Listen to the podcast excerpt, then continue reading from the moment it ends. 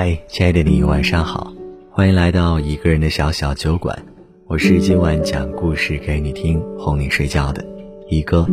喜欢我们的故事，记得在微信公众账号内搜索“一个人的小小酒馆”，添加关注哦。如果睡不着，跟我一起来听今晚的故事吧。思雨发了条微博说：“我已经分不清对你是喜欢还是执念，更是不太懂。”喜欢你这件事是习惯，还是真的非你不可？在感情的世界里，难过有着各种各样的形式，例如相爱一场后的分开，相爱时的辜负，恋爱者的欲言又止和遗憾所延续的回忆等等。而对于思雨来说，最难过的是对顾潇的爱而不得，明明都给过彼此类似爱情的感觉，却最终还是走散在人海。仿佛一切都是一场幻想。思雨喜欢上顾潇，是在一年前公司针对新入职销售人员的培训期间。培训课一开始是照例做自我介绍，当顾潇一开口，思雨就被他的声音吸引了。他言语间的幽默，眉宇间的自信，以及落座前对着捧场的思雨笑着点头以示感谢的举动，都让思雨心中的小鹿转个不停。缘分就是如此奇妙，两个人明明从未见过，但在这一刻却又像是认识了许久，所以思雨开始慢慢的留意起这个男生。后来团队分组，思雨跟顾潇被安排在了一组，销售课程中少不了角色扮演。每到这时，顾潇总会在第一时间来到思雨面前，跟他一起模拟销售情景，训练销售术语。在培训的间隙，讲师会安排一些娱乐活动，而此时。顾潇总是一群人里最耀眼的那个，他会跳街舞，会 B-box，唱歌也不赖。有这些才艺傍身，顾潇在思雨的心中形象又加分不少。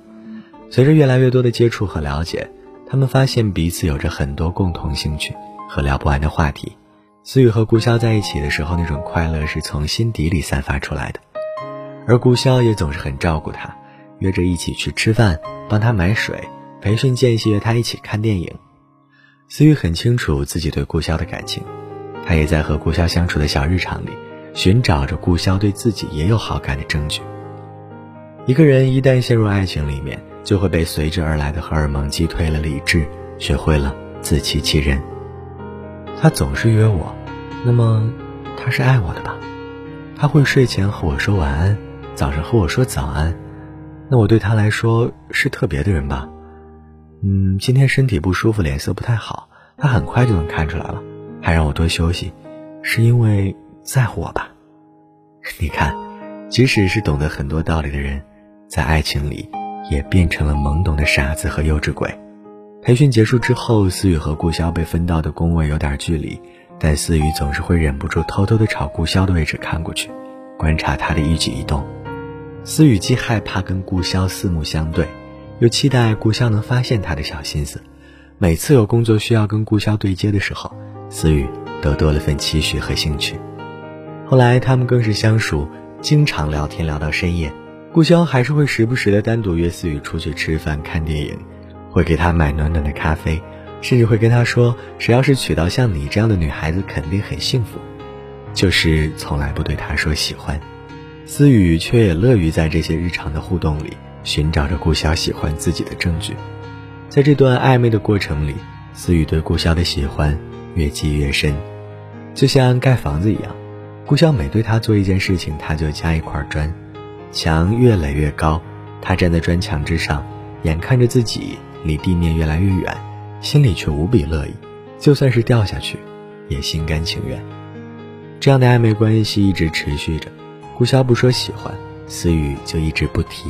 两个人止于情，行于理，有达以上，却又恋人未满。然而，在和同事的一场聚会上，思雨才听说了顾潇的一些行为。聚会那天，顾潇因事未能赴约，同事们在酒足饭饱之后的聊天中便聊起顾潇来。尽管思雨知道顾潇是个很暖的男生，可她却没有想到，顾潇更像是很多人眼中的中央空调。他不只是对思雨很关心，对其他同事也关怀备至。有女同事生病了，因为独自一人在北京，没有亲朋好友。顾潇知道后，愿意深夜陪她去医院看病。知道有女同事航班延误到凌晨才到，担心太晚了不安全，顾潇便叫了车去机场接机等候。甚至有女同事出租屋里的东西坏了，请他去帮忙修，他也会答应。类似的事情还有很多。思雨听着同事们的闲聊，心里仿佛被一根又一根的针刺痛着。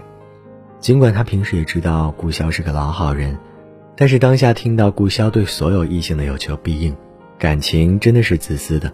我喜欢你，便希望你也喜欢我。你对我好，但我更希望你只对我好，并且眼里只能有我。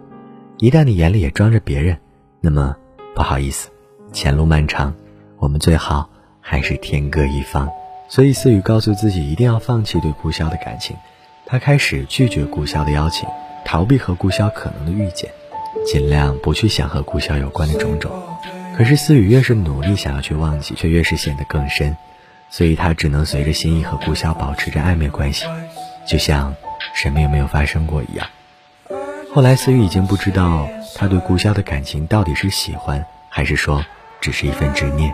尽管顾潇只字未提“我爱你”，可对于思雨来说，却句句都是“我愿意”。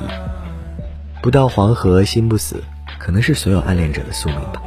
这一年来，顾潇每一次加班，思雨都会找理由留下来陪他。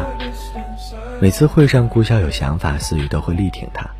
思雨以为，只要自己多付出一些。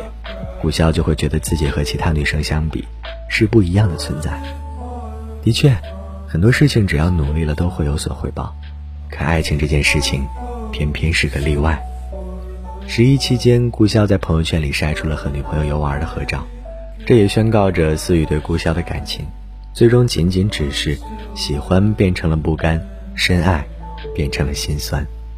之前看过一个问题：喜欢一个人很久是什么感觉？有人回复说，已经分不清楚对你到底是喜欢还是因为执念。在我眼里，人只分为三种：你像你，不像你。别人问我喜欢什么，我脱口而出全是你的爱好。我已经不知不觉中活成了你的样子。有时候明明觉得自己已经放下，可见到关于你的点滴时，却立刻又被打回了原形。因为你的一句问候，忘记你这件事儿，又要从头来过。有时候我们喜欢一个人，其实也并不是说真的就非他不可，只是我们已经习惯了这份喜欢，习惯了想念，习惯沉溺在和他有关的回忆里，自欺欺人的上演了一场独角戏而已。那么这份喜欢究竟是真的喜欢，还是因为那份喜欢他的执念呢？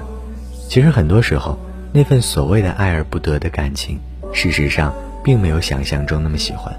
所以啊，如果你也身处在这份执念里，那么。早些放过自己吧，又或者，爱情这件事儿，它的生命期从来都不是人为的。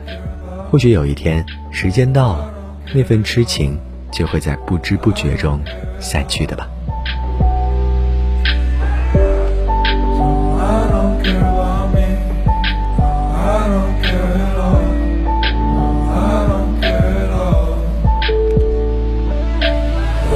好了，那今晚的故事就给你讲到这里啦。这里是一个人的小小酒馆，我是一哥。下一个你失眠的夜晚，我们不见不散喽。